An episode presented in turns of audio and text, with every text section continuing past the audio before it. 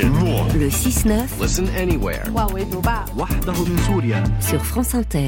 Bonjour Gallagher Fenwick. Bonjour, bonjour à tous. Euh, ce matin dans Géopolitique sur les conséquences diplomatiques de ces scènes tragiques que nous avons vues hier euh, se dérouler à Gaza lors d'une distribution d'aide alimentaire aux populations palestiniennes. Les images ont fait le tour du monde. Un drone israélien filme de haut et de loin une scène dans l'enclave. Il fait encore nuit.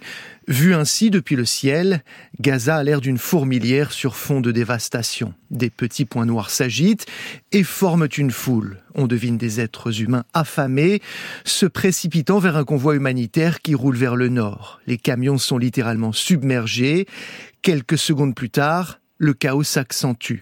Ensuite, plusieurs corps gisent visiblement au sol. Ces vidéos sont fournies et montées par l'armée israélienne. Son porte-parole affirme que ces hommes n'ont procédé qu'à une poignée de tirs de sommation, et ce, je cite, avec prudence. Une version euh, mise en doute, Gallagher, par de nombreux responsables politiques qui s'appuient sur d'autres images et d'autres commentaires. Il y a en effet, Marion, d'autres images. Celles-ci sont filmées de jour, à hauteur d'hommes, de femmes et d'enfants. Sur certaines d'entre elles, les balles, dont l'origine est incertaine, fusent tout près des Palestiniens et des Palestiniennes qui captent les scènes de panique. Chacun tente de s'abriter derrière ce qu'il trouve au milieu d'un champ de ruines. Ce que nous voyons sur ces images-là raconte une toute autre version des faits. Les survivants ont disposé des cadavres et des blessés sur les remorques des camions humanitaires. Les témoins et les médecins sur place parlent de nombreuses blessures par balle. Et ça suscite une vague d'indignation, mais avec quelles conséquences, Gallagher?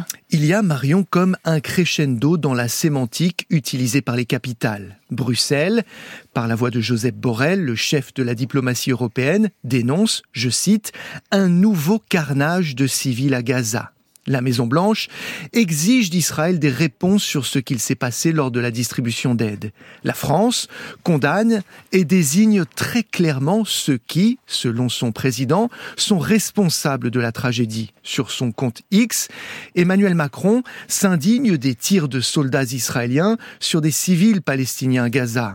En écho à ces propos, hier matin, notre ministre des Affaires étrangères vous répondait, Allié Marion, sur un point très précis. Emmanuel Macron demande la justice. Oui, tout à fait. Et donc il y a une justice donc internationale. il faudra qu'il soit faudra... traduit devant les tribunaux. Et ben, évidemment, à partir du moment où on pourrait qualifier de crime de guerre euh, ce genre de, euh, de fait, euh, évidemment qu'il faudra que la justice euh, se prononce. Ce même ministre devant le Parlement exprimait récemment sa réserve concernant la procédure entamée contre Israël par l'Afrique du Sud auprès de la Cour internationale de justice. Désormais, il lui paraît clair qu'une enquête indépendante sur les faits qui se sont déroulés jeudi est nécessaire. Ce jour-là, le bilan humain à Gaza a franchi le seuil des 30 000 morts selon le ministère de la Santé sur place.